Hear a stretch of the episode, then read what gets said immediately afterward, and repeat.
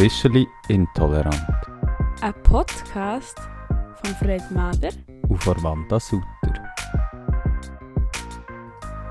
Hey zusammen, ein kleiner Disclaimer zu unserer Folge. Ähm, ja, Fred, was ist eigentlich genau passiert bei unserer Folge? Ja, wir haben eine super Folge natürlich aufgenommen, aber das Ding ist... Haben wir sie einmal aufgenommen? Nein, wir haben sie etwa viermal versucht aufzunehmen. Oh. ähm, haben fast Nerven verloren dabei. Ja. Und das Problem ist, dass unser Equipment abgeharzt ist. Also vor allem so ein Zwischenteil, wir nennen so Audio-Interface, wo einfach ein Wissen wir wirklich, dass das ist? Es ist das. Audio-Interface, ich bin sehr sicher. Okay. ähm, wo wahrscheinlich einfach abgehackt ist und einen Wackelkontakt hat, weil, wie ihr werdet hören, vielleicht schon in dieser Aufnahme, aber auch wahrscheinlich erst während dem Podcast, hat so ein Rauschen und ein Knacksen, ähm, Mhm. einfach während 15 Minuten Hm, Ich glaube, es eher 20. oder 20 Minuten. Ähm, es tut uns mega leid und dann, wir schauen, dass bei der nächsten Folge das nicht mehr da ist, aber wir können es gerade nicht ändern. Ja, wir wollen euch ja auch versorgen mit good stuff. Darum Genau. Müsst jetzt halt mit dem leben. Äh, wir hoffen, wir können es ändern. Uns schießt etwa genauso fest an wie euch. Wir freuen uns, wenn ihr es trotzdem anhört. Und wenn nicht, hören wir uns halt bei der nächsten Folge, was hoffentlich nicht mehr ist. Genau. Und genießt es. Genießt es. Viel Spass! Ciao. Hello, hello, hello. Hallo Fred! Neuer Tag, neuer Podcast, hä? Ja, jetzt so regelmäßig ist es so wieder nicht, aber fast. Wir müssen ja der Schein wahren, weisst Wir tun den Schein wahren. Das ist super. Neuer Tag heisst natürlich auch neues Mitbringsel. Uh, was hast du mir mitgebracht? Ähm, ich weiss nicht, kennst du die Geissens? Das passt zum heutigen Thema. Uh. Ähm, das ist so eine Reality-TV-Show sozusagen, slash Trash-TV von einer richen Bar, wo ähm, irgendwo überall Häuser besitzt und um die Welt chattet und wir begleiten die einfach so ein bisschen, äh, die deutsche Ausgabe von Kardashians in sehr, sehr deutsch sozusagen irgendwo durch.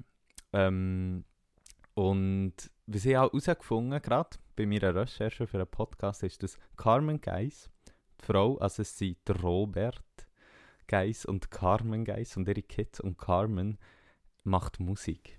Und Machen sie nicht alle Musik?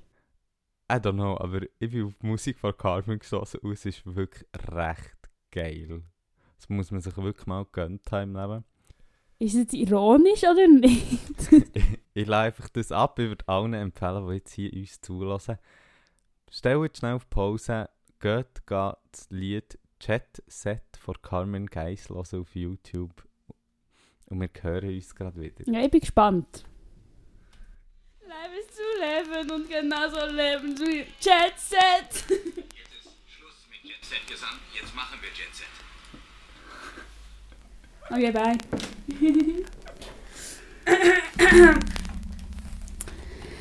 ja, geil. So, wir sind back nach dem schönen Ausflug. Chat Set. Wie Ja. hat es dir gefallen? Life is to Life is for living und genauso leben wir Jet Set. Du du du du du du du. kaum macht Carmen Geiss das Konzert Wanda Front Row natürlich in Saint-Tropez oder so. Ja, habe ich das Geld dafür. Ja, sehr. Aber weißt du, das ist schon die Frage. Ich meine, es ist ja offensichtlich wirklich schlecht. Aber trotzdem, wenn sie jetzt das Konzert machen, würden echt Leute das hören? Hey, ich habe vorher noch geschaut, wie viele Views es hat. Es hat irgendwie fast 2 Millionen Views, das Video. Ja, aber ich finde so Videos schauen, zum schauen, wie, wie etwas so, keine Ahnung, scheiße ist, ist ja eigentlich auch noch attraktiv. Voll, aber, Aber das es kommt, das ja, sind wir ja schon fast im Thema wir drin. sind voll im Thema drin. Ich würde sagen, wir nehmen zuerst noch schnell dies mitbringen und dann können Ja. wir voll einsteigen. Auch was das Problem ist an dem. An diesen Ja. Geissens und was auch immer. Aber ich wollte jetzt auch etwas bekommen. Du bekommst schon etwas und von mir bekommst du zwar einen Reality-TV-Tipp, wo ich gar nicht so gewusst, was alles zu Reality-TV gehört. Und es gibt so eine Art von Reality-TV, die heißt so ähm, Casting-Shows. Und dort empfehle ich dir zwar Sugar Rush. Oh Gott. weißt du, wie das tönt? Das tönt, als würde man irgendwie so wie so einen Food-Wettbewerb, weißt du, wo Leute echt dort hocken würden Zucker fressen. So Mir gefällt es, dass du schon gegessen was es ist. Also, es hat mit viel Zucker zu tun. Aber es ist so ein crazy, berühmter Zucker-Süßigkeiten-Chef. und natürlich auch so Süßigkeiten herstellen und das sieht am Schluss einfach geil aus. Sie müssen mit Zucker so Shit aufblasen, was so wie Glas ist. Es sieht einfach geil aus. Es sind echt geile Süßigkeiten in grossen Formen und Küchen und alles mögliche. Crazy, aber der ähm, ist fast schon so eine Ja, Koch-Reality. ja, es ist eine Ist eine Kochshow. Koch-Reality genau. Show. Ah. Aber eben, das ist auch etwas, was ich so gemerkt habe. Ich habe gar nicht gewusst, dass das Reality-TV zu Reality-TV gehört. Ja. Ja, ich, ich weiß eh nicht, ich meine Begriffe Trash-TV, Reality-TV oder wie man dem immer sagt, werden ja eh ähm, zum einen mega inflationär gebraucht, also man beschreibt mega viel damit, aber ich glaube, es, es, also ich habe mir schon überlegt, so bisschen, ja, was könnte das bedeuten, aber eben so eine klare Definition hätte ich jetzt irgendwie nicht können einfach so rausholen. Und du hast da ja ein bisschen recherchiert. Ja, ich, habe, ich kann da jetzt voll rausholen. Also im Prinzip ist Reality TV ähm, eine Show, die nicht mit Schauspielern dargestellt wird. Oder mit Laienschauspielern, die halt wie sich selber spielen. Schauspielende. Danke, tut mir leid. Ähm, und dann gibt es eben noch etwas anderes, das nennt sich Scripted Reality TV.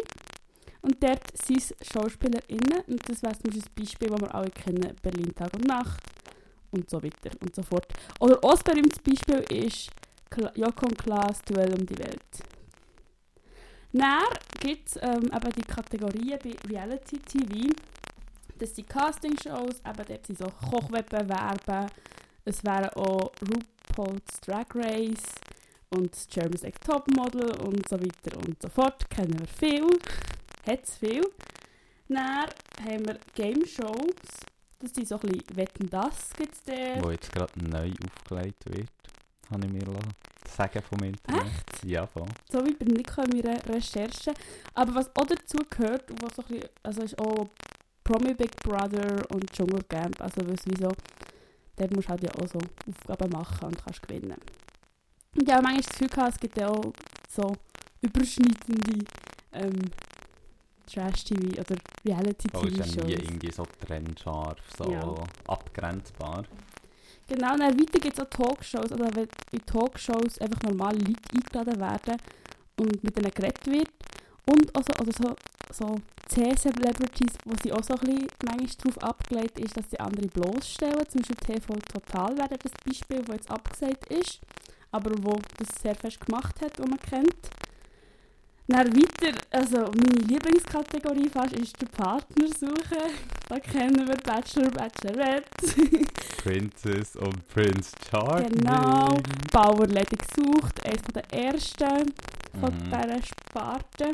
Oder auch ähm, die Schwiegertochter gesucht, in allen Möglichkeiten gibt es das, ja. Ähm, dann gibt es so wie Dokumentationen über Privatpersonen.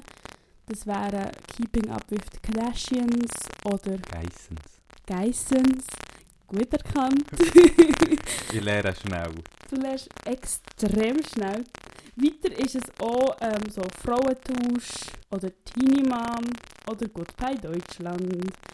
Also, wie gesagt, es ist einfach eigentlich ein riesen Teil sozusagen vom sogenannten linearen Fernsehen, wie man dem jetzt so Genau, jetzt hast du noch eine Kategorie verpasst. Nein, Es gibt noch eine, ähm, die ist ähnlich wie Doc-Filme über private Personen, aber die nennen sich Help-Shows. Und die sind auch ähm, noch ein bisschen problematischer als andere. Ähm, vor allem jetzt auch mein erstes Beispiel, wo wir dann später noch darauf zurückkommen, ähm, das wäre so der Biggest Loser, wo es darum geht, dass dicke Leute abgeholfen wird abzunehmen. Dann, ähm, gibt es auch Super Nanny. Oder auch, was wir kennen, ist der Restauranttester, der ja in die Restaurants kommt und eben so hilft, hilft denen zu helfen, dass sie besseren Shit machen. Aber ich finde eigentlich ähm, ist Biggest Loser gerade ein sehr guter ähm, Ansatzpunkt für das, was ich mir überlegt habe, zu Trash-TV. Und zwar habe ich mir im Vorhinein so ein bisschen überlegt, ja, gesagt, was bringt Trash-TV? Also jetzt bei, brauche ich extra den Begriff Trash-TV und nicht Reality-TV, ähm, weil Trash-TV ist für mich so ein bisschen das, ähm, du packst gesagt so viele mögliche Stereotypen in, eine, in ein Format rein, in ein, ähm, auf Leute drauf ähm, und betrachtest es so ein bisschen mit einem voyeuristischen Blick. Also es soll so ein bisschen, blöd gesagt, es soll einem zum einen so ein bisschen Abgründe von Leuten teilweise zeigen oder blöd gesagt auch so ein bisschen eine, so ein bisschen Fantasie soll sie irgendwo ein anregen, das Ganze, ähm, e- wo extrem auf Stereotypen basiert ist, auf Klischees, ähm, auch natürlich auf mega viele Diskriminierungsstrukturen. Und ähm, ich meine eben schon, der Begriff Trash-TV zeigt ja auch ein das ambivalente Verhältnis auf, das man glaub, zu dem hat, weil irgendwo ist man so ein bisschen, ja, es ist Trash, es ist lustig, es ist ähm, etwas so ein bisschen leicht, leicht verdaubare Kost. Und auf dem anderen siehst du aber immer, ah, es ist immer abwertend gemeint, irgendwo durch. Und ich glaube, dort ist schon auch wichtig zu sagen, für mich finde ich, ja, es ist, mega viele von diesen Sachen sind ultra problematisch und so. Aber, wenn man das schaut, man muss es nicht nur schauen mit so einem voyeuristischen Blick, sondern man kann es durchaus auch interessant oder lustig oder whatever finden, ähm, aber gleich halt so einen Reflexionsprozess drin äh, haben und so.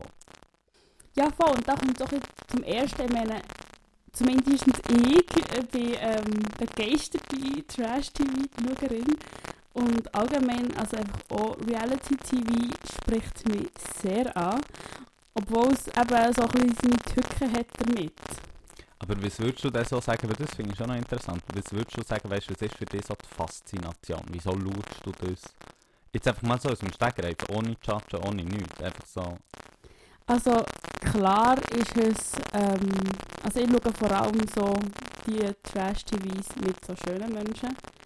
Also ich- Enorm schön. einfach. enorm schön. Also einfach, danke. Ähm, es ist ja auch ein so, es gibt die, die eben so ein die Abgründe zeigen und auch ähm, sehr abwertend sind und wo dann auch die Memes daraus entstehen, solche Bauerledig gesucht ist so eins, ähm, Frauentausch ist so eins, wo wie halt sehr abwertend dargestellt wird und dann gibt es die, die einfach alle jung sind, zwischen 20 und 30, Sie sind alle extrem schlank, haben sehr gross ausprägte Muskeln oder auch ähm, irgendwelche Schönheitsoperationen. Sie sind auch immer schön geschminkt und so. Und solche schaue ich. Und ich schaue vor allem so Love-Shows. Wanda auf der Suche nach Liebe. Ja, ich weiß auch nicht, es ist irgendwie, da kann man dann die Gefühle machen. Ähm, es ist auf eine Art schon auch lustig machen, es ist auch abschalten, es ist auf eine Art etwas Banales, es ist so ein meine Realität fern, dass ich jetzt auf einer Insel chillen und mich versuche zu verlieben.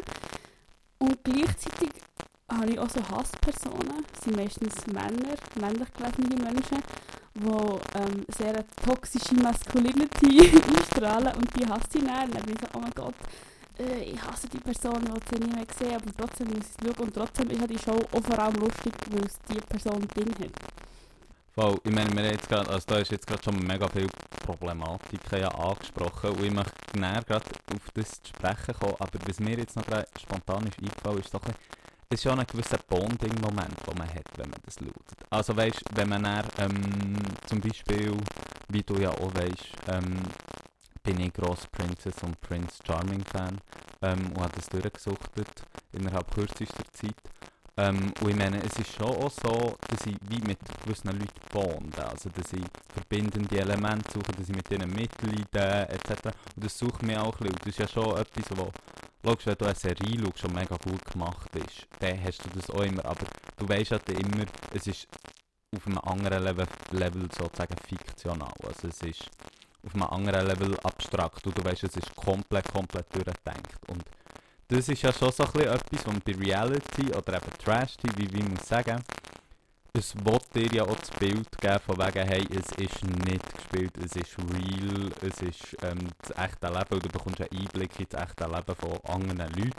Und ich glaube, das ist etwas, wo blöd gesagt schon so etwas ist, wo wir immer, wo alle so ein auf eine gewisse Art und Weise ein Bedürfnis zum einen danach haben, so ein bisschen sich können, blöd gesagt, ins Leben von anderen einfühlen. Gerade bei Celebrities ist natürlich extrem etwas, was so ein bisschen auch mit so funkelnden Augen passiert. So, oh mein Gott, dort will man her. Mhm. Äh. Ähm, aber es ist natürlich auch eines von diesen Problematiken, weil es werden mega viele Botschaften ähm, immer wieder mitgegeben ähm, in diesen Reality- oder Trash-TV-Format. Ähm, das eine, was ich jetzt gerade möchte anfangen darüber reden, auch gerade ich gestern am Abend noch habe Too Hot to Handle geschaut. Das ist auch so eine Dating Plattform-Show, wo es wiederum geht, dass dort Leute reinkommen, die ähm, einfach sehr viel Sex haben in ihrem Leben. Ähm, und sie sollen dort hergehen, deeper Connections bilden. Und zum einen ist mir einfach aufgegangen, wie heterosexuell das Ganze ist halt. Ähm, und zum anderen aber auch, und da möchte ich vielleicht anfangen, einfach halt wie crazy normschön die Leute sind. Also du siehst plötzlich bei niemandem ein Gramm Fett, sozusagen. Du siehst nur eingeölte, brünte, perfekte Bodies von allen Leuten. Und das ist ja schon etwas, wo gerade bei den Dating-Shows extrem so portiert werden. So ein bisschen, ah, du wirst geliebt, wenn du auch so aussiehst, irgendwo durch. Und dann hast du auf der anderen Seite eben Format, wie das, was du hast angesprochen, der Biggest Loser, wo dann genau das Gegenteil sozusagen in den Raum gestellt wird und so gesagt ist, schau mal, hier haben wir einen dickfetten Körper und da ist ein Problem. Und dort wird aber nicht nur der Körper angeschaut, Personality spielt gar keine Rolle mehr. Und dort ist wirklich nur der Körper im Fokus. Und ich meine, das sagt ja mega viel schon darüber aus, wie wir allgemein so mit Körperbildern etc. in, unserer Gesellschaft umgehen. Ja, ähm, ich habe noch etwas zur Nahbarkeit zu sagen, kurz. Ähm, ich finde es auch spannend, ähm, wie das, ähm, dass du halt den Leuten auf Instagram kannst folgen und das sind auch Leute, und vielleicht sind sie dann nach der Dating-Show auch noch kurz zusammen und so. Das ist noch ein so ein exciting Ding für mich, wo ich jetzt auch mal so möchte anschließen. Und jetzt wegen den enorm schönen Körpern.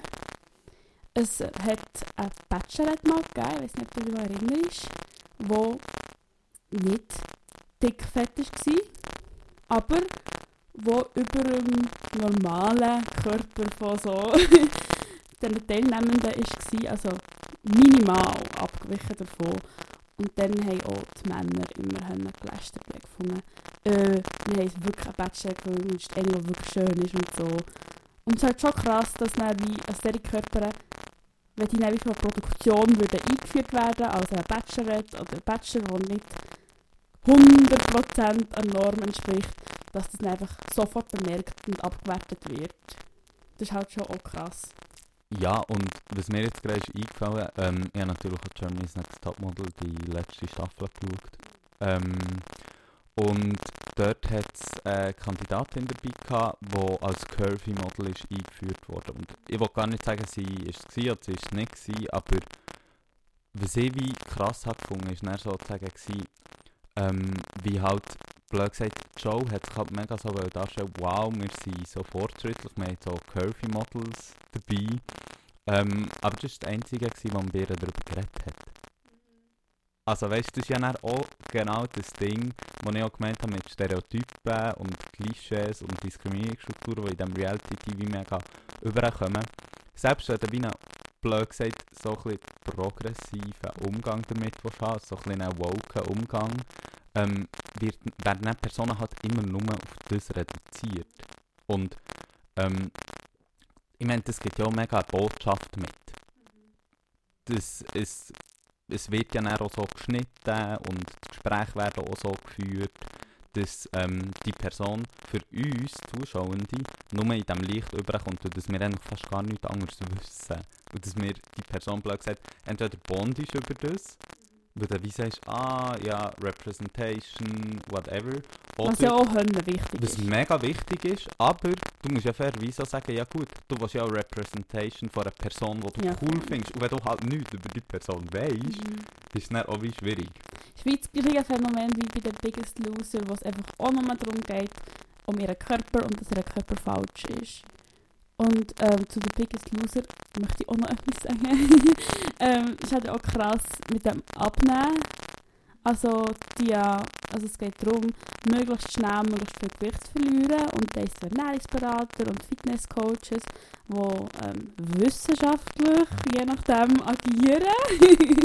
also es wird immer so die ExpertInnen-Meinung so... Das ist allgemein immer ein bisschen speziell in diesen Shows, wie ExpertInnen das wirklich sind. Auf jeden Fall, ähm, die Person, die am meisten abnimmt, die hat dann wie gewonnen.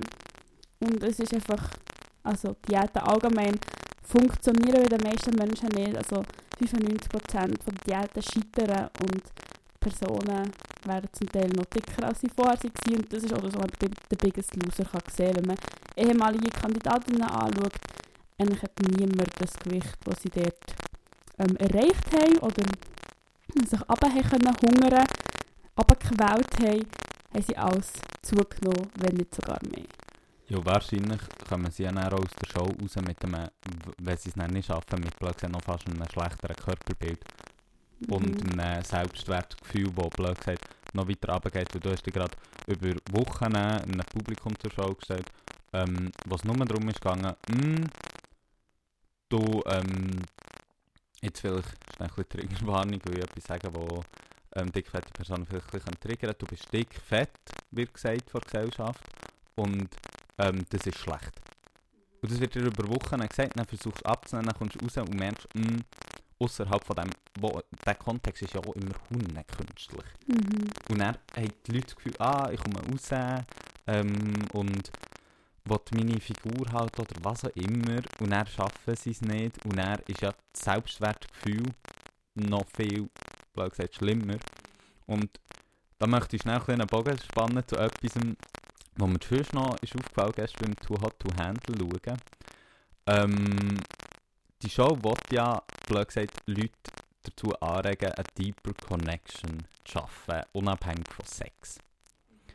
Und was mir eigentlich ist aufgefallen, du bist wie so ein bisschen, ah, nice, Ser- äh, Dating-Show, die sich noch mit Emotionen und so auseinandersetzt.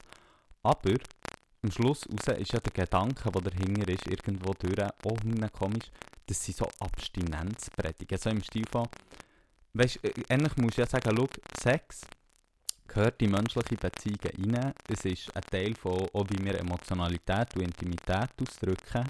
Ähm, und blöd gesagt, der Gedanke daran, mm, du darfst keine Körperlichkeit austauschen, aber sollst eine emotionale Ebene finden, kann ja wie stimmen für gewisse Leute, aber muss auch mega nicht stimmen. Und dass du dort wie so ein mega strenges Korsett drum leist, ist ja auch, weißt du, wie so ein bisschen, äh, ja, es ist ein bisschen ein Witz am Schluss, weil ich wie das Gefühl, eben, ähm, sie sind dort auch so in einem Sondersetting inne und ähm, werden überwacht konstant und all das und blöd gesagt, so ein bisschen, es ist no Sex positiv im Stil von, hey, Sex ist etwas Schönes, Sex ist etwas Emotionales und etwas Wichtiges in unseren Beziehungen, sondern ist irgendwie es schon so ein bisschen, ja, ähm, abstinenzpredigend irgendwo durch. Ja, es ist einfach ultra prüde, was wie ähm, Sex etwas Blöds ist. Oder halt auch so ein bisschen das, der Mythos vom One-Night-Stand, dass aus dem One-Night-Stand sowieso nie eine Beziehung kommen weil schließlich muss die Frau noch spannend bleiben für einen Mann. Oder so ein bisschen, das- ich habe ein bisschen das Feeling dabei, dass wie heisst, wenn du wie schnell intim wirst, dann ist es nicht gut und dann kannst du keine tiefe Connection bilden. Das habe ich jetzt. Ja, und es ist ja auch mega so ähm, eigentlich biologisierend, ähm, Mhm. weil es wird ja auch mega so dargestellt, dass sie Trieb ähm, versessene Leute, also solche, die von ihrem Mhm. Sextrieb ich, ich manchmal habe ich so ein bisschen freudische, ja Sigmund freudische Backlashes, so von Libido etc., wo dann so bin, uh. Mhm. Aber weißt du, es ist ja dort auch mega biologisierend und dort, glaube ich, auch eben für mega viele Leute triggernd, weil dann zu dem Biologisierenden natürlich auch noch einfach so eine Heteronormativität dazu kommt, einfach abartig ist. Ja, voll. Und vor allem habe ich auch immer so, manchmal so das Gefühl gehabt, so, ja, bö, wieso müssen sie eine deeper Connection machen? Sie sehen ja alle so toll aus. also Ja. wie, es wäre doch spannender herauszufinden, ob man sich könnte verlieben in jemanden, der nicht normschön aussieht, weil man sich wie richtig kennenlernt. Aber ich meine, also bö, Es gibt ja so eine Show, irgendwie, ich weiß gar nicht, wie sie heisst, aber irgendwie ist Oh, so sie Beauties blind. und Nerds heisst sie Oh. oder so. Schon so eine Dating-Show, wo er wirklich so aber schon deklischiert schlimm. Ähm, und es ist immer, darum gender ich so nicht, es sind immer der glischierte ähm, Gamer und die Mhm. weiblichen Beauties. Und dann werden irgendwie ähm, die Beauties sollen dort so ein bisschen ihre intelligente Seite kennenlernen und die Nerds so ein bisschen ihre ähm, schöne Seite.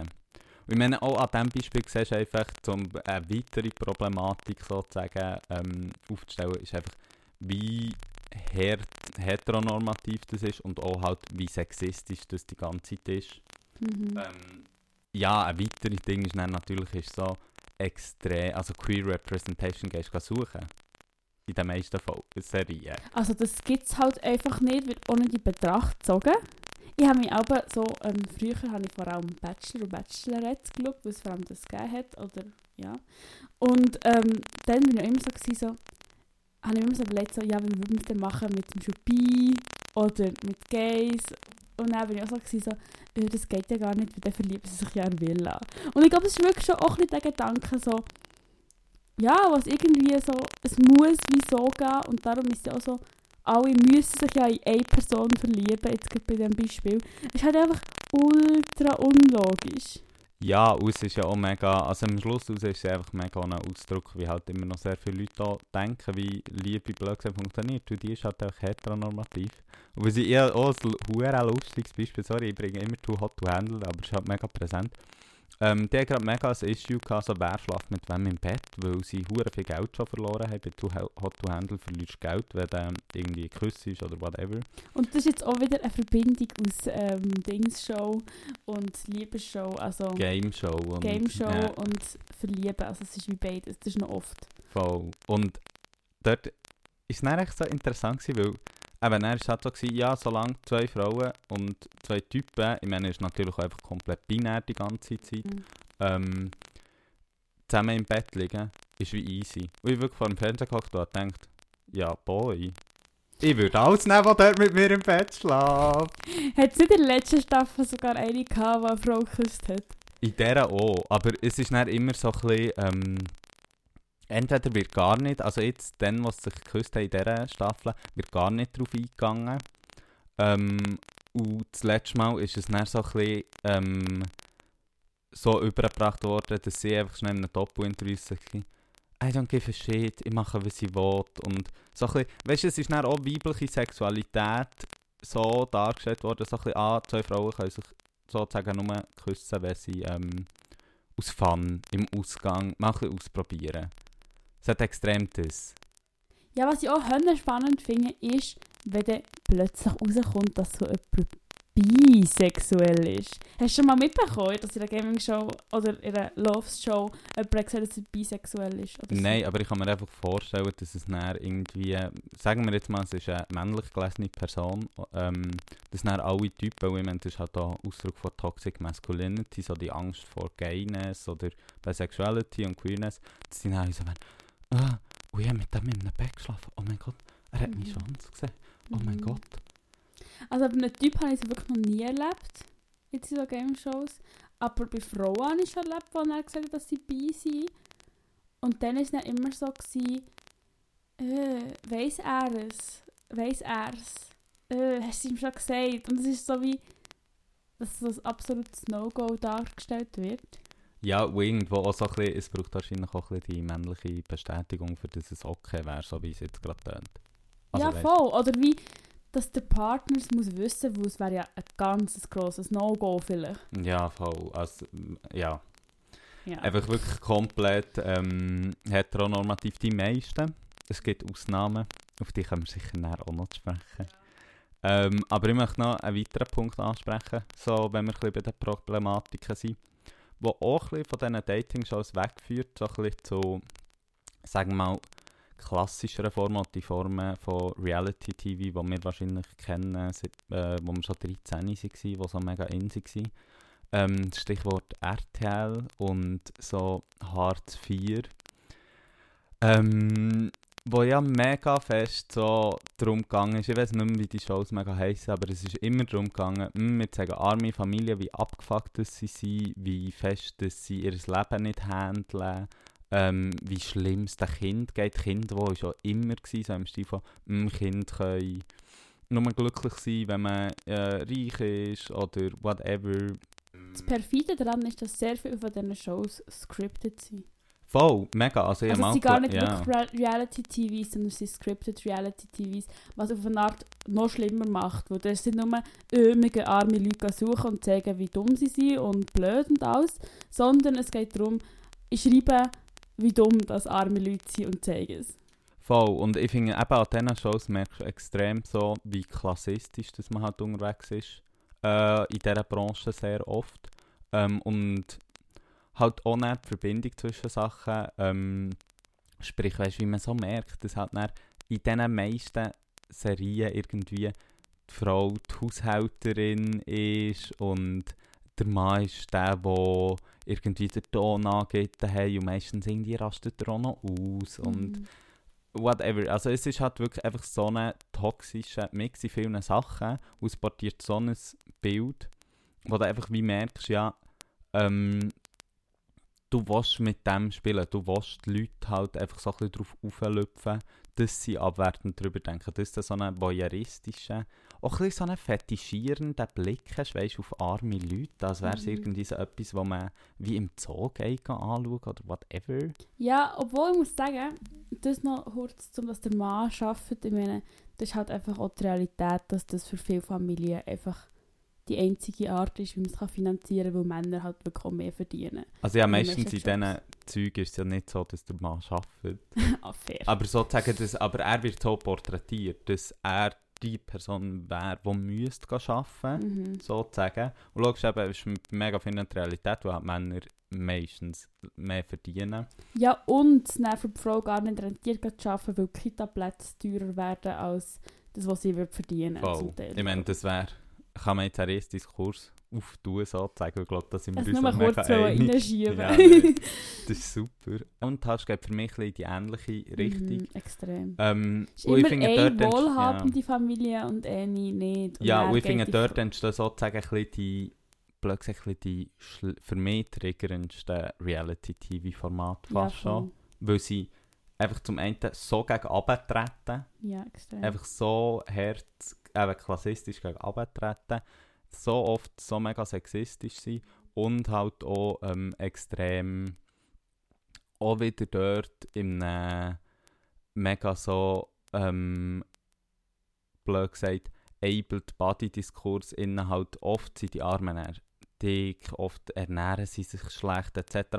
Also blöd gesagt, alles was du kannst vorstellen an Diskriminierungsstrukturen und an Klischees und Stereotypen, die diskriminierend wirken, werden einfach in so Formaten halt mega oft vereint. Mhm. Und es ist halt, ja, das Krasse ist halt schon einfach auch so, dass es ähm, sich halt rentiert, die zu machen, weil eben viel so ein bisschen, glaube auch, das Schauen und das, äh, ja, ich will nicht sagen, ich habe ein gewisses Verständnis, aber es ist auch ein bisschen die Reflexion wahrscheinlich auch, Mhm. ähm, auch mega ein systematisches Problem, dass man so ein bisschen mitgeben will, hey, schau mal, er ähm, Geld dich dran auf, ähm, dir geht es gut, dir geht es super, grenzt dich von denen, die arm sind, die schlecht sind, wie ab. Es geht ja mega um das. Wo man sich auch manchmal vergleichen mit den anderen Serien. In den anderen Serien macht man sich irgendwie lustig, dass schöne Menschen ein bisschen dumm sind. Oder normschöne Menschen ein bisschen dumm sind.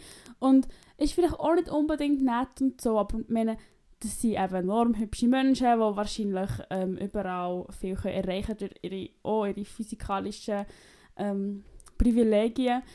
Und das andere ist halt einfach nur gegen shooten. Also das andere ist auch ein bisschen verwerflich, wenn man sich so lustig machen will über enorm schöne junge Menschen, die irgendwie sexfixiert sind. Aber das andere ist einfach nur, nur, nur runter. Ich meine, das ist ja, die kein einziges Privileg. Das einzige Privileg, das dort vorhanden ist, dass der eine, die eine Person ein Cis-Mann ist. Und Hetero-Beziehungen sind. Voll. Aber sonst ist einfach alles nur runter. Und das Traurige ist ja auch, eben die Fernsehsender verdienen sich halt daran, dumm und dämlich. Erstens, weil es eben sehr gefragt ist.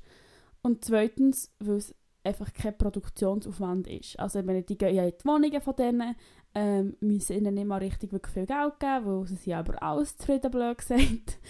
Und sie checken, glaube also es wird ihnen auch erklärt, wie sie werden dargestellt. Also ich meine, sie tun sie ja extra blöd darstellen und nicht aufklären, dass es, also sie sind wahrscheinlich so, ja, wir wollen helfen und die irgendwie haben nett, aber dann tun sie extra so ein Bild transportieren, wo, wo sie so in einem schlechten Licht darstellt, dass sie wahrscheinlich dann auch Probleme werden haben nach der Trash, nach der Ausstrahlung von der Serie. Ja, es wird ja auch immer vermittelt, es geht ja in die Richtung, die Help-Shows, die du angesprochen hast. Und es gibt ja auch solche wie Trödler-Trupp, das ist so eine Serie, wo sie irgendwie blöd gesagt zu sogenannten Messis haben und dann ihr Zeug verkaufen, weil sie selber nicht mehr handeln.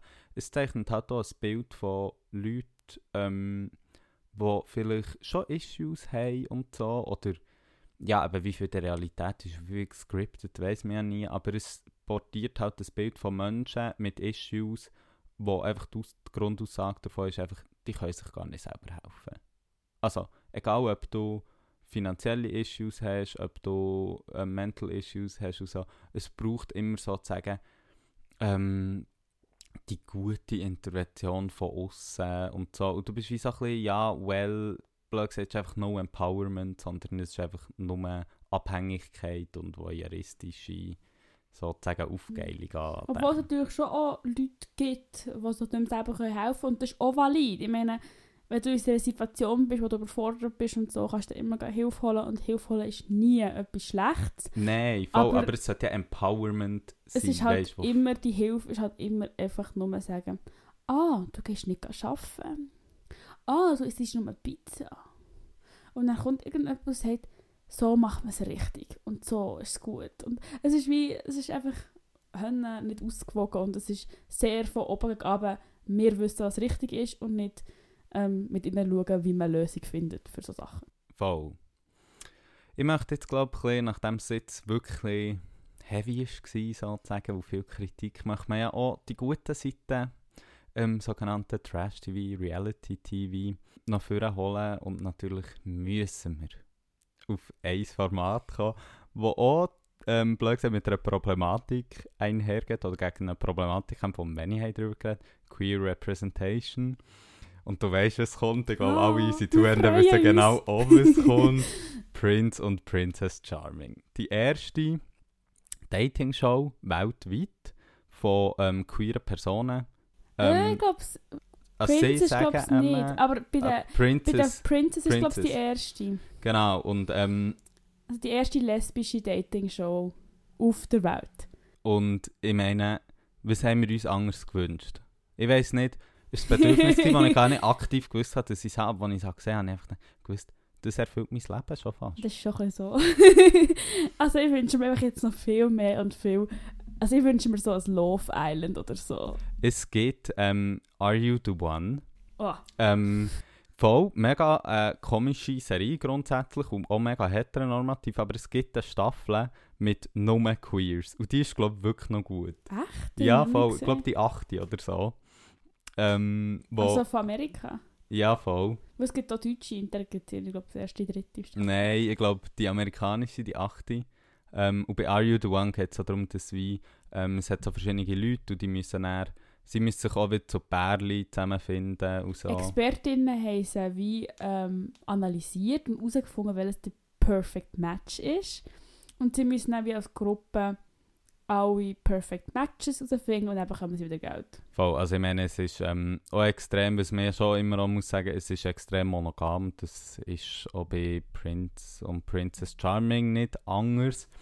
Ähm, Aber wir sind gespannt, vielleicht kommt noch mehr. ja, who knows, was passiert. Also, man muss ja fairerweise sagen, ganz ehrlich, eben Prince und Princess Charming, es gibt noch viel Verbesserungspotenzial. Es gibt noch Sehr viel. viele Diskurse, die zwar angeschnitten werden, aber wo man auch wie merkt, sie werden nur angeschnitten, um noch so ein, bisschen ein gewisses Publikum abzuholen und so.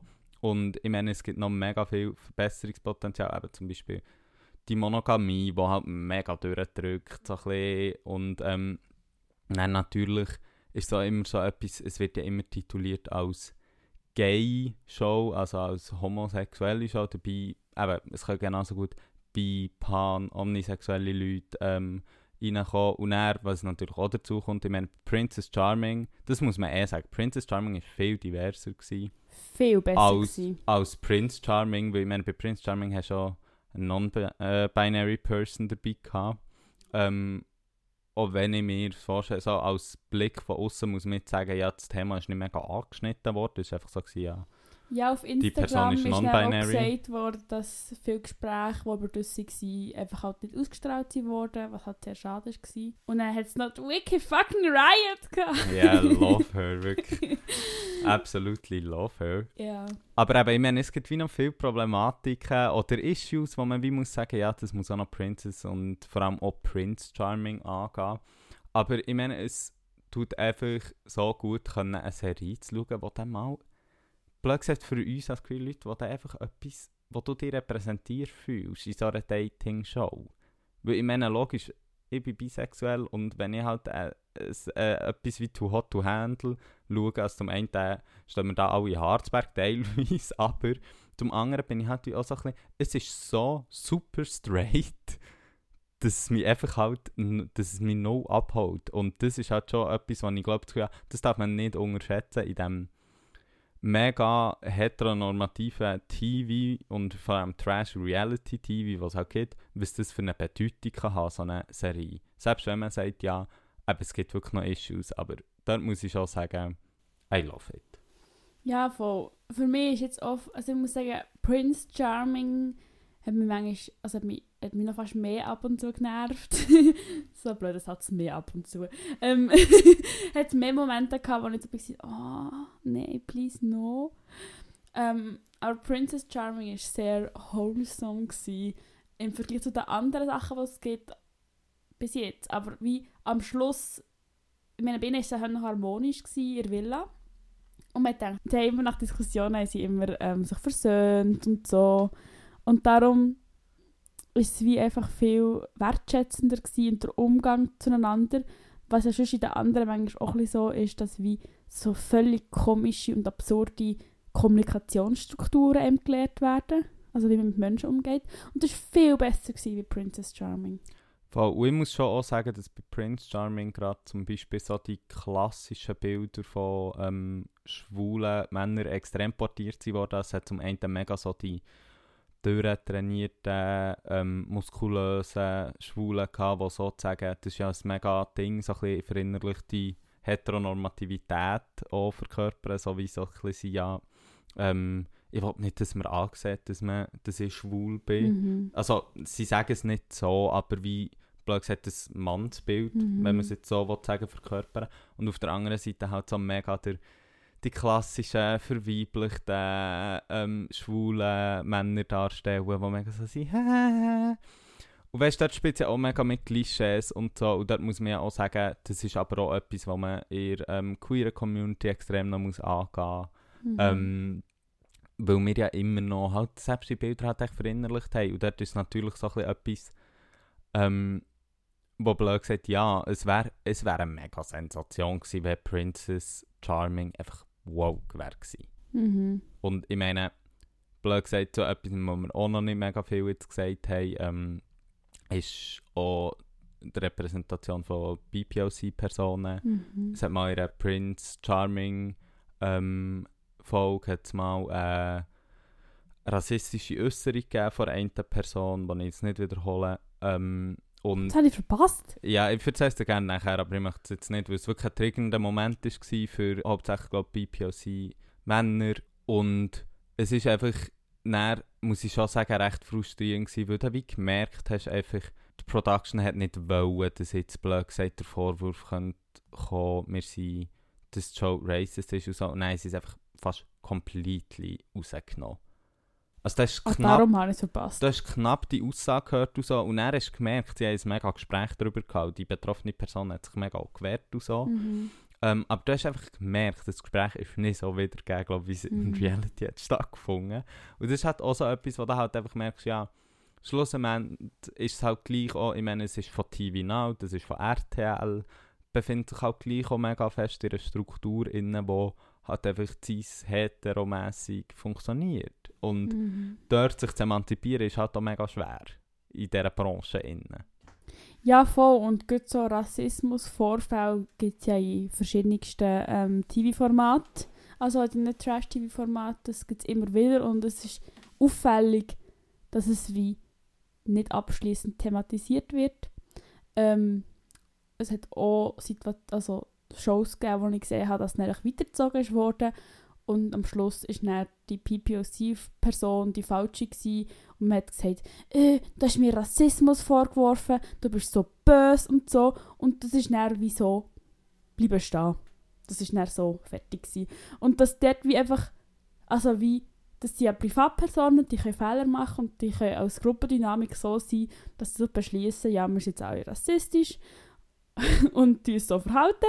Aber das dann einfach so unkommentiert rauszulassen, ist halt verantwortungslos. man muss sagen, und dort finde ich auch, dort merkst du schon auch ein bisschen, dass sie sich bemühen irgendwo durch. Also ich wollte jetzt auch keine Lanze brechen unbedingt für TV Now, aber es hat ja bei Princess Charming in der ersten Folge so eine Eklat gegeben zwischen zwei, dass sie dort dann irgendwie haben, ähm, das nicht gezeigt und gefunden hat, das ist nicht mit unseren Werten vereinbar, etc. Ja, aber auch das Gefühl, dass dort einfach auch ähm, die Kandidatinnen waren, so, hey, das wollen wir nicht, könnt ihr das bitte, also weißt du, das ist wie so, Also auch ja, vor allem von den ich Kandidatinnen. hoffe mega fest, dass es nicht von ihnen ist gekommen, weil es würde zeigen, dass der TV-Sender so ein bisschen selber auch woke ist, aber ja, ich habe das Gefühl, es hat auch ein bisschen Druck gebraucht von den Leuten selber, Mhm. dass etwas passiert. Aber das, ist ja auch so viel, was man halt wie trotzdem nicht weiss. Du hast vorher gesagt, du hast etwas herausgefunden von wegen ähm, Übernachtungsdates und so. Ja, genau. Also das muss ich sagen, das ist nicht mega herausgefunden. Das Ah. ist ähm, einfach aus dem Missy Magazine Podcast, also Pissy heisst er.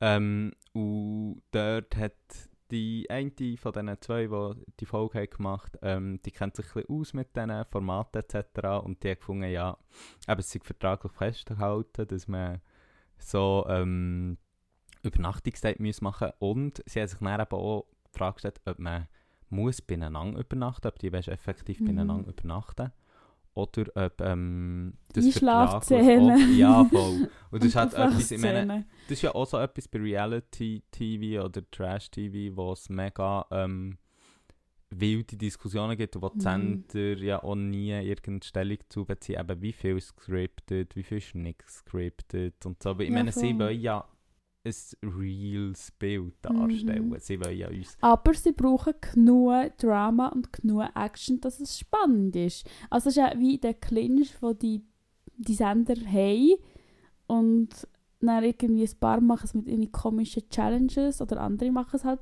damit, dass sie heisst, ah, du musst so so viele Leute geküsst haben. Oder, das weiß ich jetzt nicht, das habe ich jetzt erfunden.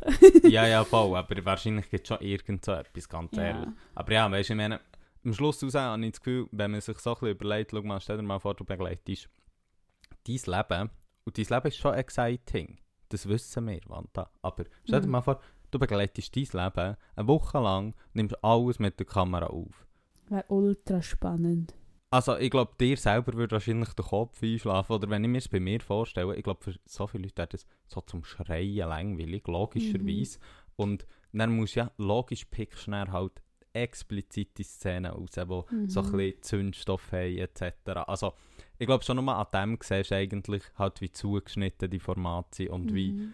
halt selekt, äh, ich finde man kann für Reality-TV kann man auch den Beschrieb machen, selektive Realität. Mhm. Weil es ist halt Extrem. einfach ein eingegangter Blickwinkel mit Ausschnitten aus einem gewissen Leben. Ja, voll. Und ob eben bei so den, also jetzt gibt es so Formate ähnlich wie eben Princess Charming und auch Bachelorette und so, ähm, ist es ja auch krass, dass wie die Leute dort in dieser Villa und man sieht ja auch, wer wie viel Zeit bekommt. Also ich meine, wer wird wie oft gezeigt. Und das ist halt für die Personen, die gezeigt haben, ultra problematisch sind oft, weil es halt das spannend ist. Voll. Und manchmal habe ich auch das Gefühl, also jetzt gerade nicht bei Princess Charming, Prince Charming ist mir jetzt nicht so aufgefallen, dass es halt wirklich auch Leute gibt, die extra problematisch sind.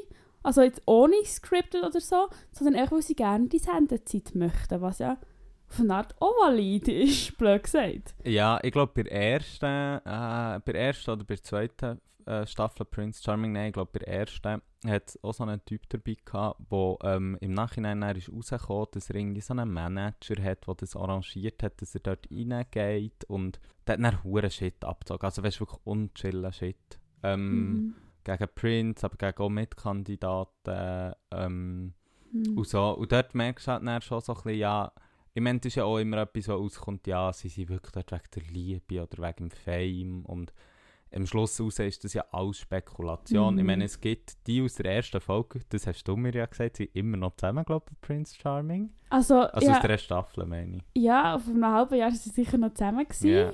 Und es ist ein bisschen süß, weil der Ende ist ja auch Podcaster und man hat immer das Gefühl gehabt, ah, er ist nur als Werbegag dabei. Und die sind, glaube ich, immer noch zusammen. Ich habe erst einen Podcast mit ihm gelost und dann sind sie noch zusammen gewesen.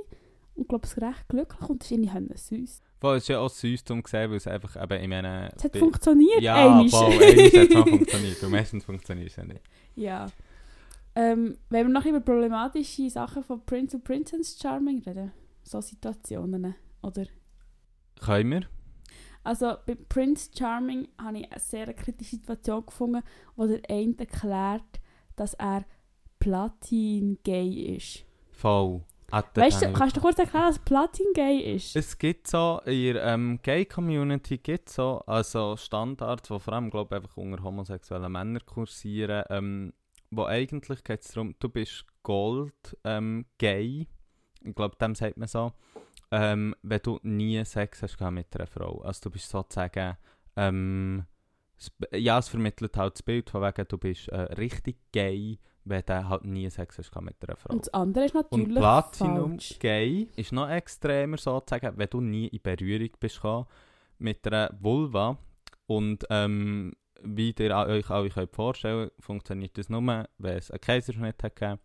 Und die eine Person von Prince Charming hat sich dann mit dem einfach so ultra gefeiert, so selbst gefeiert halt, dass sie Mhm. eben Platinum Gay ist. Und ich meine, es ist so problematisch, vor allem auch, wenn ich mir da denke, ähm, wenn ich daran denke, dass die Show ja etwas ist, wo zum Beispiel gerade junge Queers, Ja. wo noch mega insecure sind und so, so ein bisschen das Gefühl kann geben von Bonding etc. Stell dir Mhm. jetzt mal vor, du bist eine junge Person, die noch nicht genau weiss, hm, bin ich gay, bin ich bi, bin ich pan, bin ich whatever.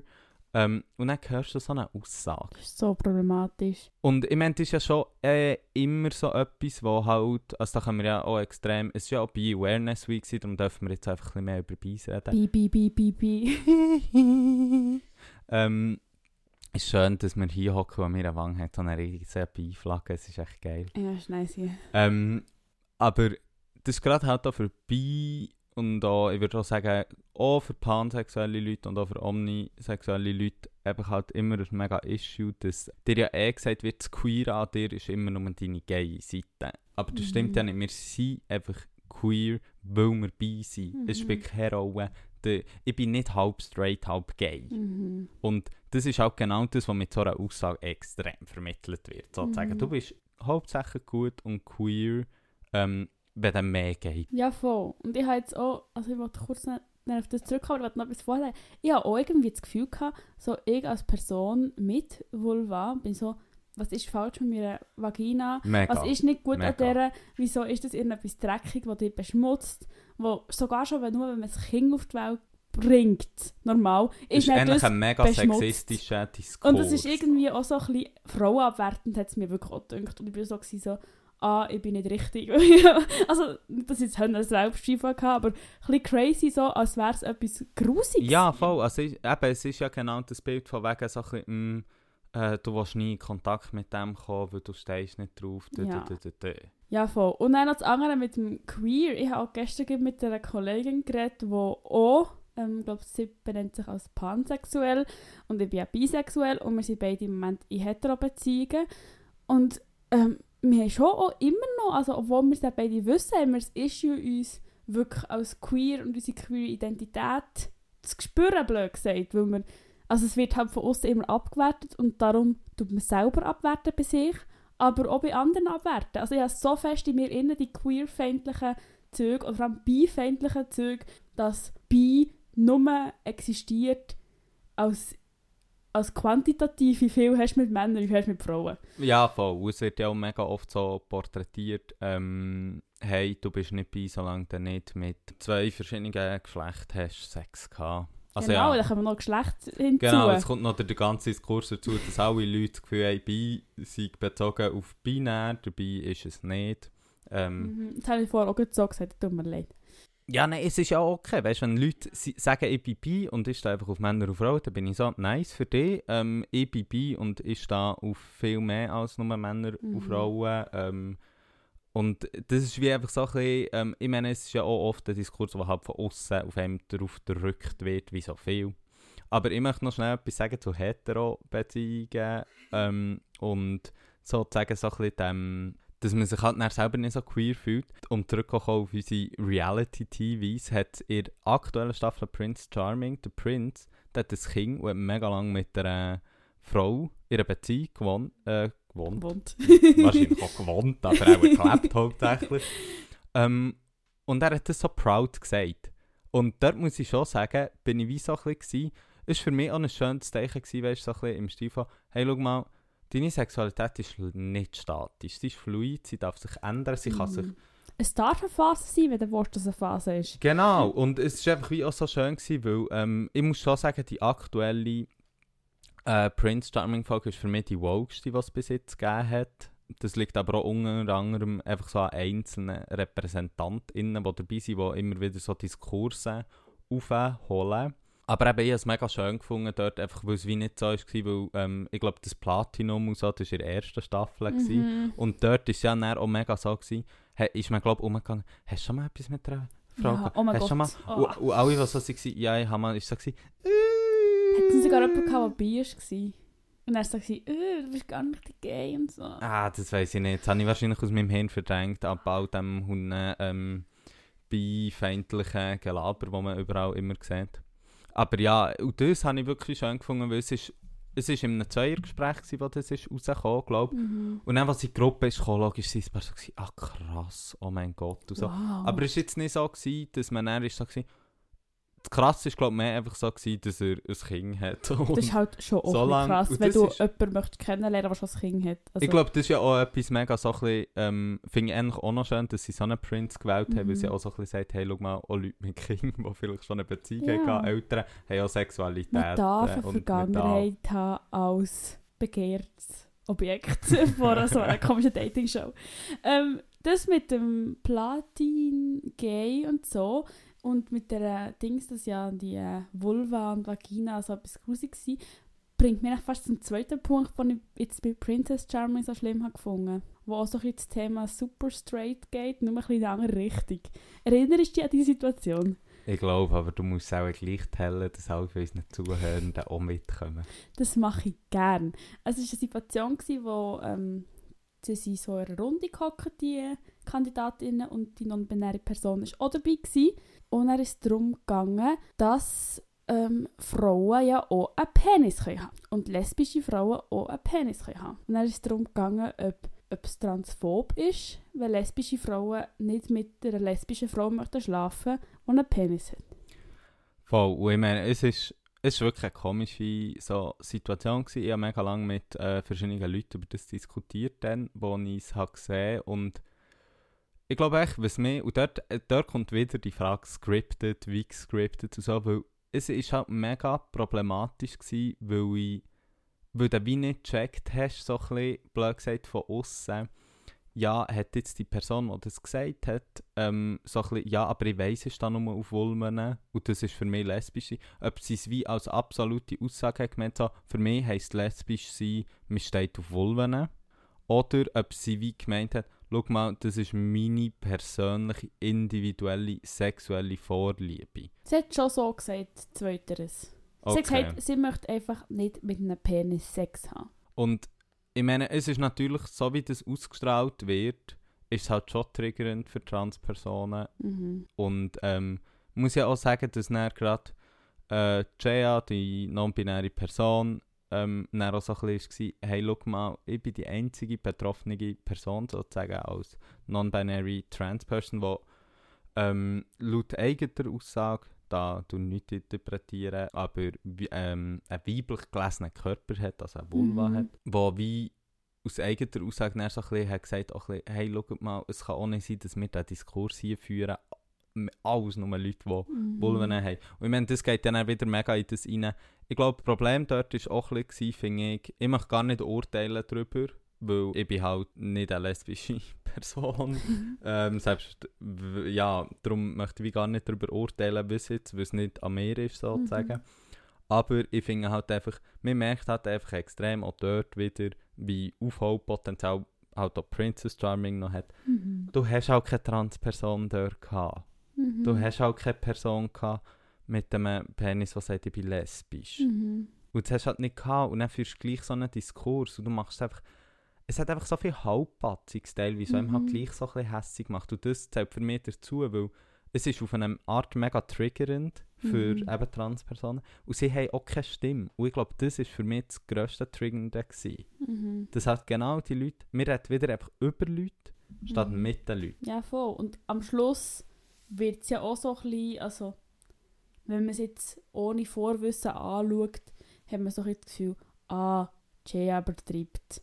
Die tut jetzt den anderen da vorwerfen, dass sie transphob sind. Äh, ja, bö, hysterische Jaya. Voll, eben. Das ist ja genau das auch, wo man wie muss sagen, einfach nichts für den Diskurs hilft, weil zum einen, also du folgst ja auch auf Insta, ich mache es Mhm. auch und.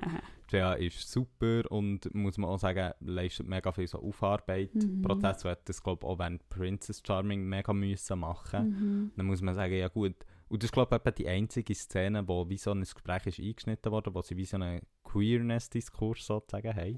Mhm. Ähm, was dann ein bisschen darum geht, ja gut, ähm, das einzige Mal wird dann eben die Person, die mega viel so ähm, Aufklärungsarbeit leistet, einfach als hysterisch dargestellt. Das ist halt dann auch so ein Mhm. bisschen etwas, unabhängig von den Aussagen, die gemacht wurden. Ja, es ist einfach auch nicht so okay. in ein schlechtes Licht gestellt und es hat auch nach x Reaktionen darüber gegeben, was so war. Ja, das ist jetzt schon auch ein bisschen übertrieben. Man kann ja niemanden zwingen, mit einem Penis Sex zu haben. Das ist ja nicht direkt transphob. Ja, so. Ja, äh, einfach auch ein bisschen, ich finde einfach auch ein bisschen im Diskurs vorbeigeschossen, to be honest, weil ich glaube, Mhm. das war mega nicht das, gewesen, wo Jaya hat darauf raus wollte und wo Mhm. der Diskurs auch her sollte. Aber ich möchte jetzt abschließend noch ein bisschen, wir müssen natürlich auch mal zu einem Ende kommen. Muss zum Ende kommen. Ähm, noch eine Situation erwähnen aus der aktuellen Staffel Prince Charming, die mich ja schon auch recht triggert hat, irgendwie auf eine gewisse Art. Und zwar tut ein Kandidat, Robin Solf, Jetzt tust du outcallen, die Leute. Ja, nein, also weißt du, das können Leute einfach nachschauen. Ah ja, und bei ist ja auch ein kleiner Crush auf ihn, weil er sieht einfach gut aus. Also, Ähm, melde dich. Und nein, aber ich sage etwas Positives über ihn. Ah, okay, melde dich trotzdem, Fred. er hat ähm, den Prince darauf angesprochen, ja, was bedeutet so Queerness für dich und so. Mhm. Und der Prince war dann so, gewesen, ja, ähm, ich identifiziere mich nicht über meine Queerness. Also seine Queerness ist wie nicht ein Teil von, seinem, von seiner Persönlichkeit, hat er so ein bisschen so gesagt. Ich meine, das ist etwas, was, ich, was man muss respektieren, was mega easy ist. Mhm. Aber, und dort habe ich so Triggerung gefunden und dort möchte ich wirklich auch, ähm, und es hat auch Robin Solf selber gesagt, weil es hat einen mega hässigen Diskurs nachher gegeben.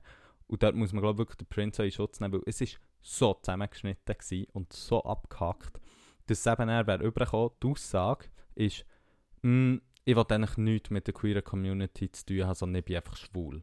Mhm. Und das ist halt etwas hure triggernd, aber Ja, es ist glaube ich nur so gewesen, sondern es war mehr so gewesen, schau, ich bin schwul, aber es ist nicht so, dass ich das mega als Identifikationsmerkmal jetzt äh, von meinem Charakter brauche. Ist einfach auch das Privileg von weißen schwulen Dudes. ja, voll, so wie Aber zum einen das Privileg ausspricht, aber zum anderen bin ich wie, oh hey, look, die, also der Prinz kann das. Ich meine, Ja, das safe. ist sein gutes Recht. Ähm, Mhm. Für mich ist es etwas mega anderes. Ich meine, queer sein ist ein extrem grosser Teil auch von meiner Identität, weil es hat auch viel von meinem Leben prägt. So. Und logisch ist er dort privilegiert, aber es hat mich einfach so aufgeregt, weil das Gespräch so abgehakt war. Und, Mhm. und man hat einfach gemerkt, dort, man will, blöd gesagt, das Drama und man will Drama in der queeren Community irgendwie Mhm. schaffen. Und dann bin ich wirklich so ein bisschen hässlich geworden, weil ich wirklich so ein bisschen war, schau mal, wir haben schon so viele Struggles in unserer Community. Zum einen eben die ganzen Sachen, die wir angesprochen haben, von wegen verinnerlichte Heteronormativität, bla bla. Dann all die Diskriminierungen, die wir die ganze Zeit erfahren. Mhm. Und dann kommt noch eine Reality-TV-Show, wo endlich blöd gesagt uns so ein wie ein Stern im Himmel ist, so ein bisschen, wow, Mhm. endlich mal Queer Representation. Und wo blöd gesagt noch einen Konflikt so ein bisschen Ja. befeuern. Und das hat mich schon recht. Ja, das hat schon auch das Ding von der Reality-TV, eben mit diesen Konflikten, die sie wollen, wo halt, wo halt gut geschaut werden. Ja. Und ich habe das Gefühl, abschließend so zum Thema Reality-TV kann man machen. Soll man aber richtig darüber nachdenken, oder so, oder? Voll, finde ich auch, ja, mega. Und eben, ich finde auch nicht, man muss auch nicht sagen, es ist irgendwie Guilt oder so, wenn man es schaut, überhaupt nicht. Aber man muss wirklich einfach auch so ein bisschen, man darf seinen Fun haben, aber man muss auch ein bisschen wissen, äh, auf welche Kosten der Fun irgendwie geht. Ich finde auch, es ist, man soll wirklich auch schauen, so, wer, auf wen tut man hier und tut man abschuten oder raufschuten. Oder. Weil aufschuten sind wir all in. Wir sind wirklich all in. Wir können wirklich richtig coole Trash-TVs über einen Blocher machen. Bin ich voll dabei. Der ist eigentlich, er hat ja Blocher-TV, finde, Das ist das, wirklich... das ist Trash-TV. Ja, voll. Das ist Trash-TV. Aber ja, das fasst immer nicht mehr auf, weil... Ja, nein. Ich glaube, äh, wir jetzt gehen wir zum Wetter, Ab- oder? Ja, wir müssen einen schönen Abschluss Ja. finden und... Die Trash-TV schauen, tut aber schauen, wann das, wer das angegriffen wird und wieso dass die Person angegriffen wird. Und vielleicht auch, ja, wieso man das jetzt schauen will. Ich finde es eigentlich eine gute Frage, die man sich eigentlich stellen kann. Voll, das Und es darf ich auch sein, man darf sich lustig machen über andere. Es darf auch sein, zu wissen, dass es einem ein besser geht als der andere. Also, jetzt aber wie einfach, dass man es weiss und dass man auch weiss, dass es die Stereotypen sind. Weil Stereotypen sind für uns alle immer gäbig, weil dann können wir schön einordnen. Aber dass es halt auch Stereotypen sind und dass es nicht immer die Realität ist. Word. Da habe ich nichts hinzuzufügen. Und jetzt kommen wir zum Wetter. Uh. Ja, was haltest du vom... Hey, es Herbstlet. Es Herbst, also ich meine, Morgen ist es bisschen kalt. Ja, aber ich muss sagen, ich bin ein bisschen ein Löw. Also- ja, ich muss sagen, ich finde, ich bin in Löw, solange es nicht schifft. Es hat ja fast nicht geschifft. Ähm, und ich bin wie in Löw, weil dann ist es wie so, man kann immer noch das Fenster offen haben, wenn man schläft. Mhm. Morgen ist es so kalt, aber ich es manchmal auch noch gerne, weil dann Ich wachst du dann auf und dann bist du wach gerade. Ja, oder du kannst dich so einkuscheln. Ja, voll. Ich hasse es im aber, Sommer, dass man nicht Decke brauchen kann. ja, aber dann verschwitzt. Also das, ja, das haben wir ja schon letztes Mal Ja, drüber das haben wir geredet. schon letztes Mal darüber Ich geredet. finde es genau gleich, außer dass es wie noch kälter ist jetzt. Ja. Finde ich schon, am Morgen ist es schon so.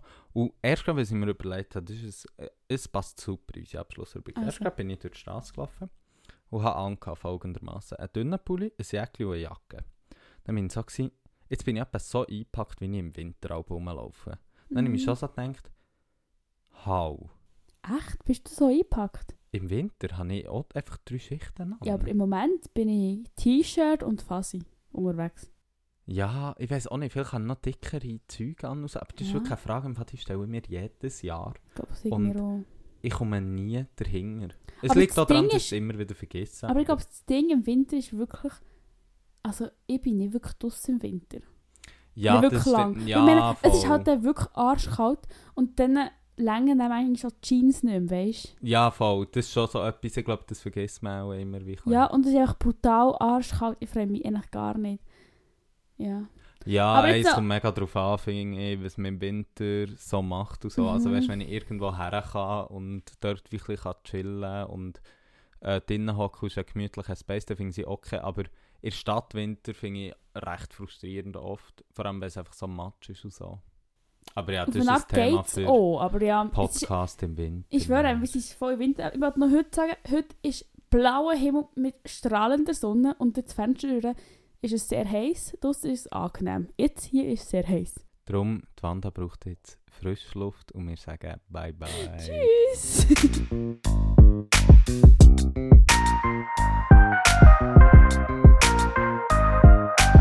Officially intolerant. Fuck off! Nein, jetzt wirklich. Fuck off.